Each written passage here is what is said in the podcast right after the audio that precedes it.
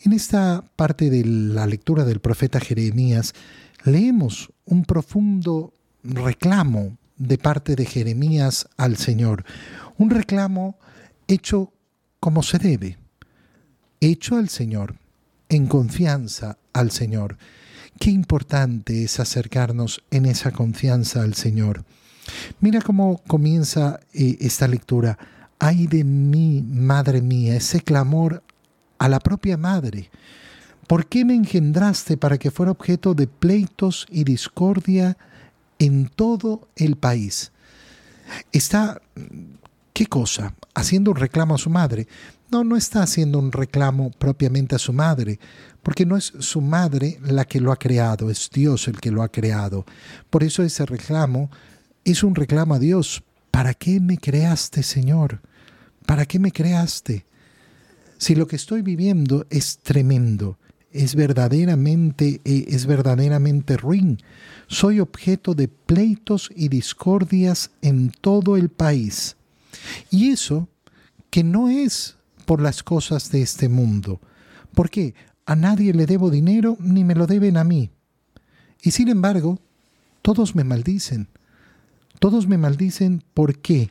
Porque oí siempre tus palabras, Señor. Y entonces comienza a clamar Jeremías de acuerdo a este sentimiento y de acuerdo a esta realidad. Siempre escuché tus palabras y las acepté con gusto. Qué bonito poder decir esto.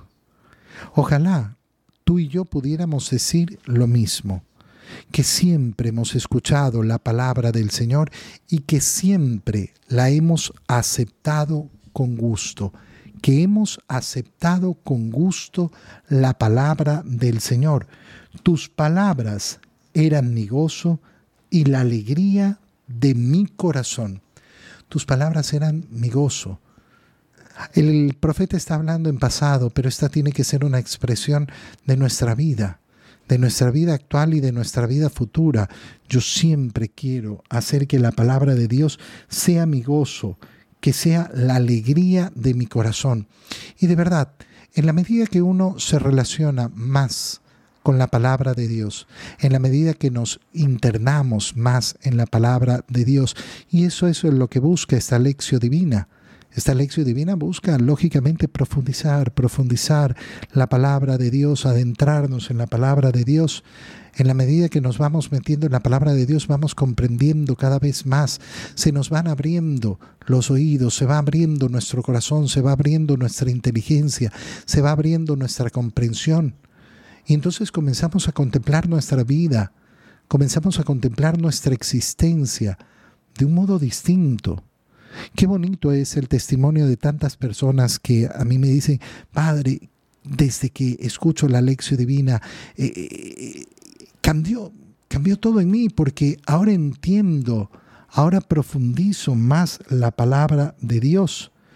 ¿Qué hacía además? No solo me llenaba de alegría, de gozo, sino que yo defendía tu causa. Cuando leemos la palabra de Dios, ¿en qué nos tenemos que tener? en qué nos tenemos que volver, en esos defensores de la causa del Señor. ¿Qué significa ser defensor de la causa del Señor? Presentarnos delante del mundo, presentarnos delante del mundo para compartir y defender la palabra. ¿Por qué no hacemos esto? ¿Por qué no estás de acuerdo con esto? Porque es contrario a la ley de Dios porque es contrario a la palabra del Señor. Y yo no estoy para defender las causas del mundo, estoy aquí para defender la causa del Señor. ¿Qué quiere decir? El modo en el cual Dios ha pensado la creación, el modo por el cual el Señor nos ha traído al mundo. No me senté a reír con los que se divertían. ¿Por qué? Porque estaba forzado por tu mano. No participé de qué cosa? De la superficialidad. No se trata de ser un amargado. La palabra del Señor no lleva a la amargura, la palabra del Señor, como hemos oído, lleva al gozo, lleva a la alegría. Pero cuando nos topamos con un mundo superficial, que ríe de modo superficial, yo no soy parte de eso. Yo no estoy para perder el tiempo en la superficialidad del mundo. Yo no quiero gozo y alegría de espuma que se hace nada en un segundo. No, yo quiero el gozo y la alegría profunda del Señor. ¿Por qué? ¿Por qué me sentaba aparte? Porque me habías contagiado con tu propia ira. La ira del Señor hacia qué? Hacia lo superficial, hacia lo banal, hacia lo que no tiene sentido, una existencia que solo mira hacia el mundo y no mira hacia su finalidad, no mira hacia Dios. Qué bonito es decir, yo he sido contagiado por el Señor, he sido contagiado, contagiado por ese amor a la rectitud que tiene el Señor. ¿Por qué mi dolor no acaba nunca y mi herida se ha vuelto incurable? pregunta Jeremías. El reclamo. Mira dolor, mira el Señor el dolor. ¿Acaso te has convertido para mí, Señor, en espejismo de aguas que no existen? Es decir, Jeremías está clamando ese sentimiento de vacío, ese sentimiento de soledad, de decir, pero ¿dónde está Dios? ¿Acaso todo lo que hice valió la pena? Y entonces el Señor le responde. Viene la respuesta del Señor que es una respuesta maravillosa. Si te vuelves a mí, yo haré que cambies de actitud y seguirás a mi servicio. Cambiarás esa actitud de amargura, cambiarás esa actitud de reproche, de reclamo. Y en cambio me seguirás sirviendo. Señor, aquí estoy para servirte. Señor, aquí estoy para servirte. Qué importante que digamos estas palabras, qué importante que nos esforcemos en decirlas.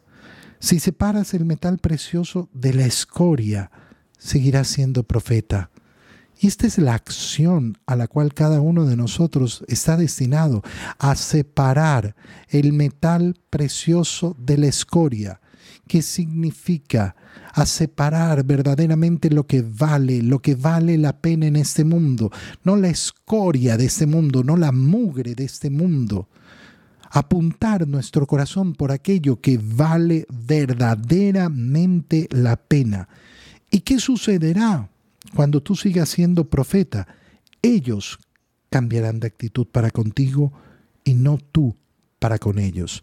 No te amoldes tú al mundo el mundo irá cambiando. No te rindas, no te rindas al pensamiento del mundo. Yo te convertiré frente a este pueblo en una poderosa muralla de bronce. Seguirán luchando contra ti, pero no podrán contigo. La misión del profeta va a ser siempre ser rechazado. Lucharán, lucharán contra ti, lucharán contra nosotros, lucharán contra aquel que proclama la palabra del Señor, pero lo seguiremos haciendo con valentía, con gozo, con alegría.